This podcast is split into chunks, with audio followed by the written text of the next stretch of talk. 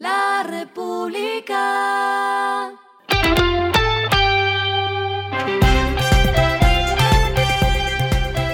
Al final de la jornada, esto es lo que debes saber sobre el comportamiento de los negocios, las finanzas y la economía.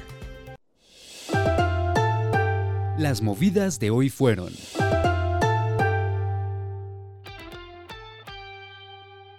Olímpica completó los 71 puntos de venta funcionando con energía de paneles solares. Esto la convierte en el retail con más puntos de ventas con paneles instalados en sus cubiertas.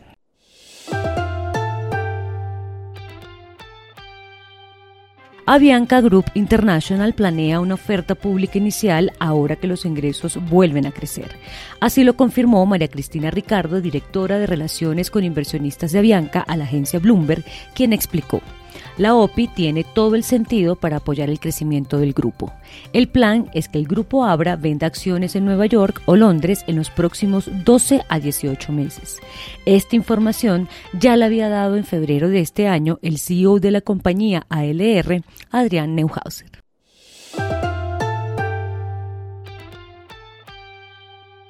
Bancamía y WOM firmaron una alianza para fortalecer las habilidades digitales de emprendimiento y educación financiera, así como el acceso a procesos de inclusión financiera para los pequeños comerciantes.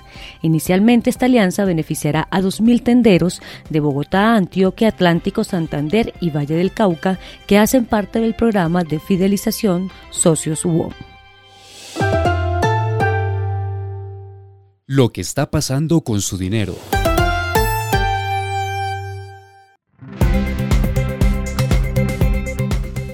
La Bolsa de Valores de Colombia aprobó que Holding Bursátil Chilena adquiriese 94,99% de las acciones de circulación de la Bolsa de Valores de Colombia, como la antesala a la creación de la holding regional que fusionará las bolsas de Colombia, Chile y Perú. Se espera que la fusión esté lista en 2024, la cual tendrá una capitalización entre 700 mil y 800 mil millones de dólares.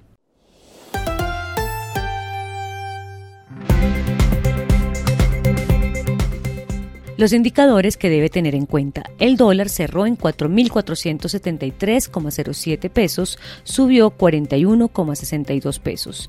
El euro cerró en 4.903,60 pesos, subió 66,23 pesos. El petróleo se cotizó en 80,82 dólares el barril, la carga de café se vende a 2.100.000 pesos y en la bolsa se cotiza a 2,44 dólares.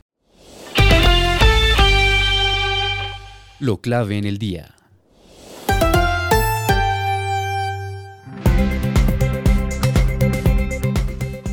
Aunque esta tarde comenzó el debate de la reforma a la salud en la Comisión Séptima del Congreso y de que se informó que sí se incluyeron puntos de las 133 proposiciones que presentaron los partidos políticos de oposición, las bancadas se volvieron a reunir hoy martes y finalmente los partidos de la U y conservador volvieron a decirle no a la ponencia de la reforma a la salud del gobierno.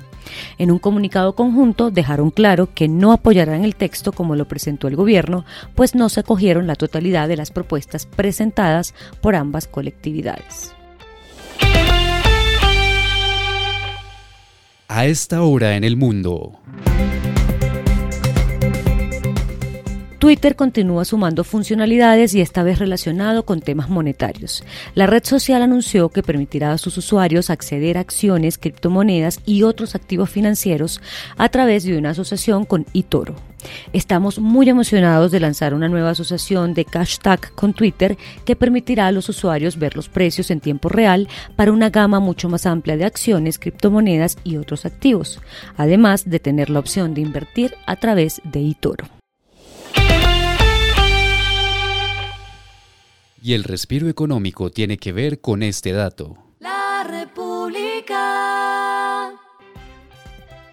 Ante la polémica generada por los desmanes en el estadio Atanasio Girardot de Medellín, el compromiso entre Atlético Nacional y América de Cali se jugará, pero el próximo 20 de abril a las 7 de la noche en Barranquilla y sin público. La República.